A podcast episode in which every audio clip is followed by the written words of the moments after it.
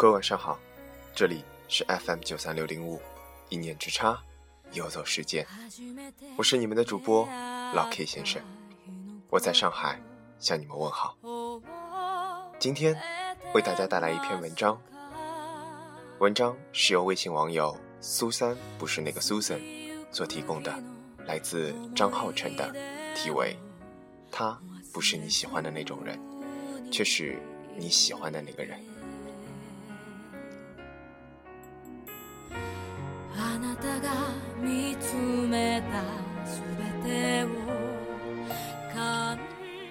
他不是你喜欢的那种人，却是你喜欢的那个人。这个世界上的寂寞单身男女大多分为两种，一种是自己长得很丑，还嫌别人长得很丑；一种是众里寻他千百度，那人必须得跟你的标准相符。总之，爱情这大浪淘沙，让该恋爱的都爱上了，爱不上的就越来越作。白开水小姐和可乐先生是在七夕节认识的，他们在某个交友网站“让我们做一日情侣吧”的活动页面互相看顺了眼，约在世贸天阶的巨大 LED 屏下面充当一日情侣。这两个黄金单身都是奇葩，白开水小姐也算是个老星星，二十六岁的高龄还喜欢看文青的那一套东西，穿的衣服是淘宝几十块钱一件的素色森女款，爱看封面花里胡哨的书名十字以上的爱情小说，微博关注列表都是那些二十岁出头。刘海脸蛋比女孩还长了花俏的美男子，待他长发及腰，那些少年娶她真是极好。而可乐先生是一个装叉大户，发微博朋友圈的照片必须带上奢侈品包包的边边角角，而那些包要么是朋友的，要么是从淘宝买来的 A 货，逢人必说这是。自己的人际交往圈有多大？某某的明星是他的好朋友，吹嘘的感觉腰缠万贯，实则他都比脸还要干净。跟女人吃饭都是要对方买单。在一日情侣的活动页面上，可乐先生传了一张自己穿白衬衣、侧脸对着鹿角的文艺照，白开水小姐则是穿着一双嫩色衬衫。靠在朋友 MCM 包上的自拍，于是碰巧中了双方的下怀。但这一见面立刻见光死，白开水小姐无法想象照片里那个清新的少年，如今会穿着一身豹纹，外加一双捆着巨大泰迪熊的脑袋的鞋。当然。可乐先生也无法忍受对面这个满身碎花的素颜路人，两个人别扭地相互着对望了一分钟，彼此都在琢磨如何开口说再见，走好不送。等到第十七对情侣从身边轻身而过后，可乐先生终于开口了，他说：“来都来了，那就别输给他们吧。”两个人彼此不顺眼到什么地步呢？那一天，他们几乎前半程没有说过一句话。上午坐在巴黎贝甜玩手机，下午坐在星巴克继续玩手机。终于熬不住，准备撤的那一刹那，看见了一对情侣。巧也巧，男的是可乐先生的邻居，女的是白开水小姐的同事。只见那女的抓住白开水小姐的手，一个劲地嚷嚷道：“恋爱了都不跟我们说。”男生则是用一根手指不断地戳着可乐先生的肩膀，庆祝这小子终于脱单。最后两人一拍即合：“那不如我们两队一起去吃日料吧。”于是他们被情侣两人带到了建国门外的一家日料店。白开水小姐看到菜单就吓到了，想回家。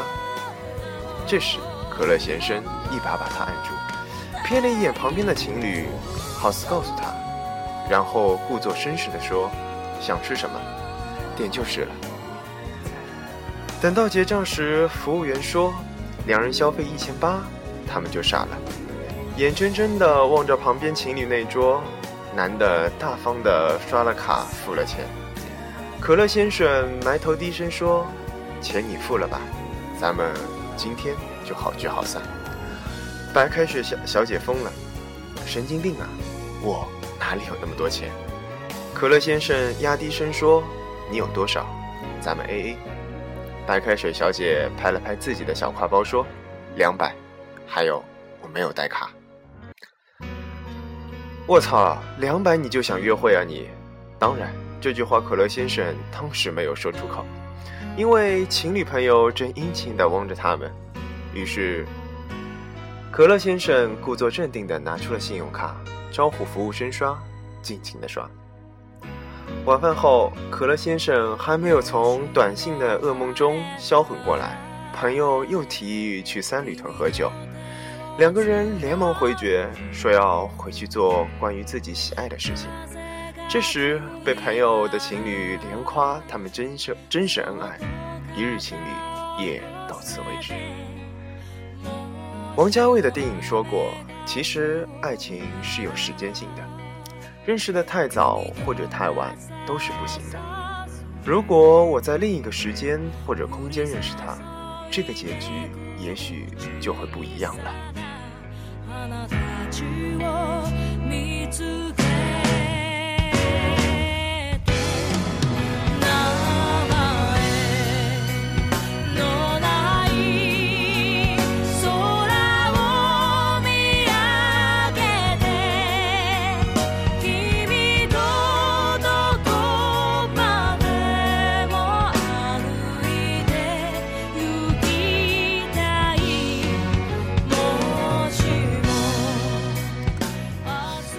白开水小姐在大四谈过一场无疾而终的网恋，对方说自己是个飞行员，爱写博客，笔名叫做“空中列车司机”，文笔酸到不行，背景音乐就一直是雷光下陈绮贞等人的歌曲里轮回。白开水小姐很爱他，可最后，人家飞一飞就失踪了，至今都了无音讯。而可乐先生的爱情史呢，可谓是一部满贯酸惨的超级刺激片。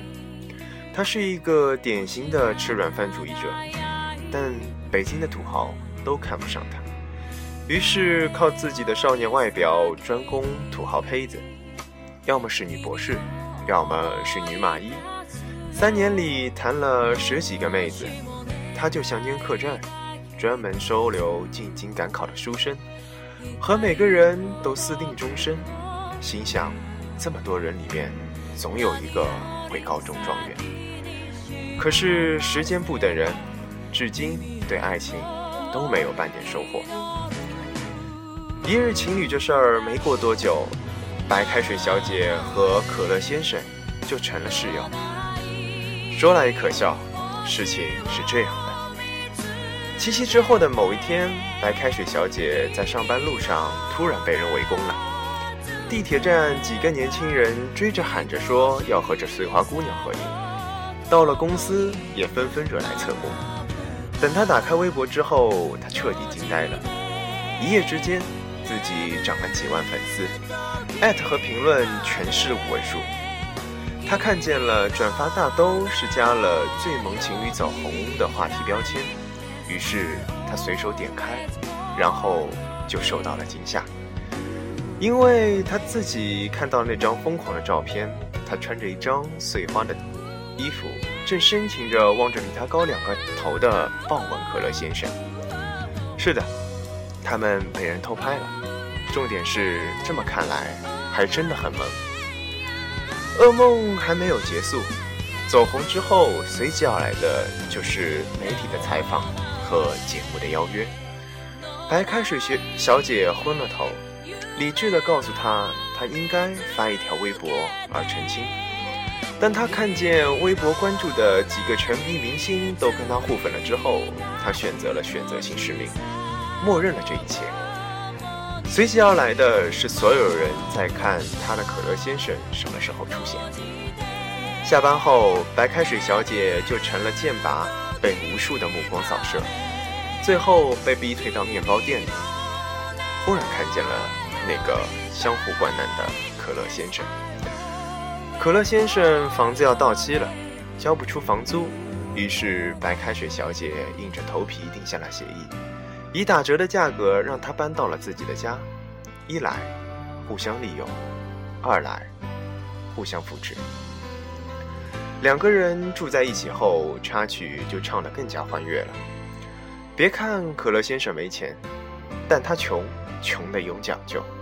上了厕所必须洗澡，见不得家里一丝一毫的凌乱。还把白开水小姐的屋满屋的少女摆件挪到了一边，把自己的简易沙发床和茶几放到了另一边，声称交了房租，自己也就有了客厅的一半使用权。晚上，白开水小姐在房间里看书的时候，隔壁就放起了欧美的 rap。点开香薰准备睡觉时，厨房却传来了可乐先生做夜宵的油烟味。两人开着争吵模式相处着，但总因为随时在微博更新合影，出门要演情侣，又不得不重归于好。于是，他们的一日情侣变成了一个月、两个月。甚至更长。这对最萌情侣越来越红，赚的也越来越多。后来还真有那么几个土豪女对可乐先生投怀送抱。当然，可乐先生是绝对不会错过的，时常把白开水小姐丢在一边，自己消失了。有这么几次，白开水小姐回家看到静悄悄的屋子，竟然有些想念。但又马上的自断了这个疯狂的念头。有一次，可乐先生在酒吧喝醉了，给白开水小姐打电话，让她去接他。这是白开水小姐第一次挤在三里屯最热闹的酒吧里，被光线刺疼了眼睛。尽管忍受不了空气的酒腥味，但还是把瘫倒的可乐先生从一个大胸美女的身上拽了出来。周日的街道挤满了出租，却没有一辆一辆能载他们回去。白开水小姐就这么吃力地扛着他，满步蹒跚地向前走着。可乐先生满嘴胡话，他说：“刚刚和你打电话，一个女人接的。”他连说了好几个打错了。那个时候我突然很害怕，有一天你也会这么跟我说：“打错了，再见。”我知道你一定会出现，带我回家的吧，是吧？是的。于是，在这一晚过后，就像很多故事的结局一样，他们两个好上了。没有电光火石，没有山高水长，只是就这么自然的发生了。就像某个人停在自动贩卖机前，按下了一瓶可乐和矿泉水，咕嘟咕嘟的喝下了它们。最后，田凤和白水终究融归到了一处。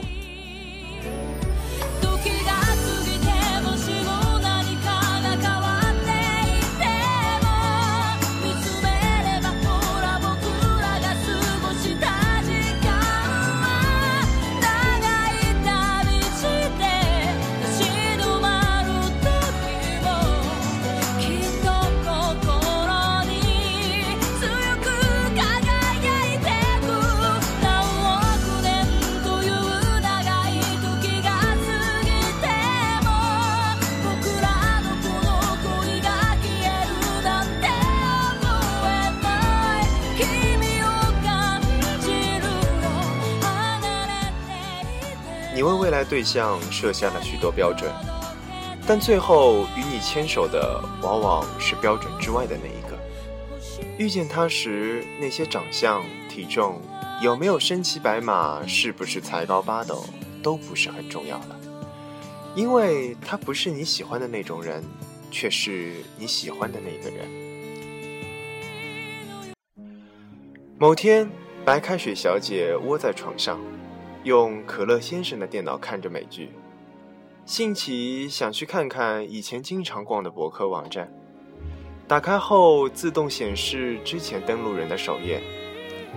他看见头像下的昵称为“空中列车司机”，最后一篇文章更新是在六天之前。他扣上了电脑，深吸了一口气。王家卫导演说过：“这个世界上所有的相遇，都是久别的重逢。”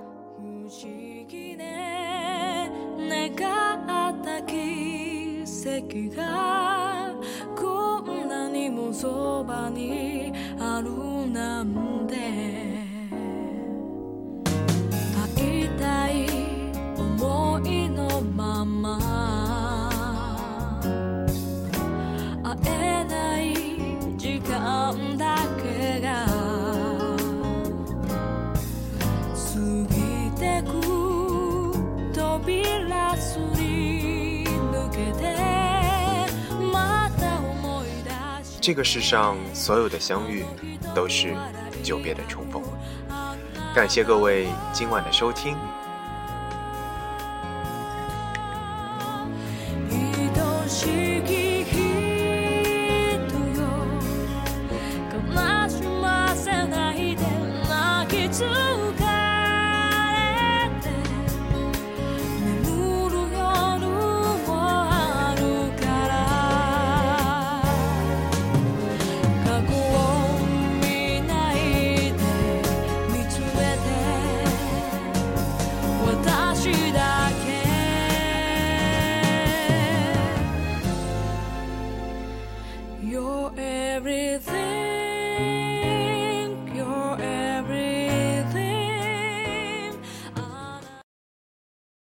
本期节目播放完毕，支持本电台，请在荔枝 FM 订阅收听。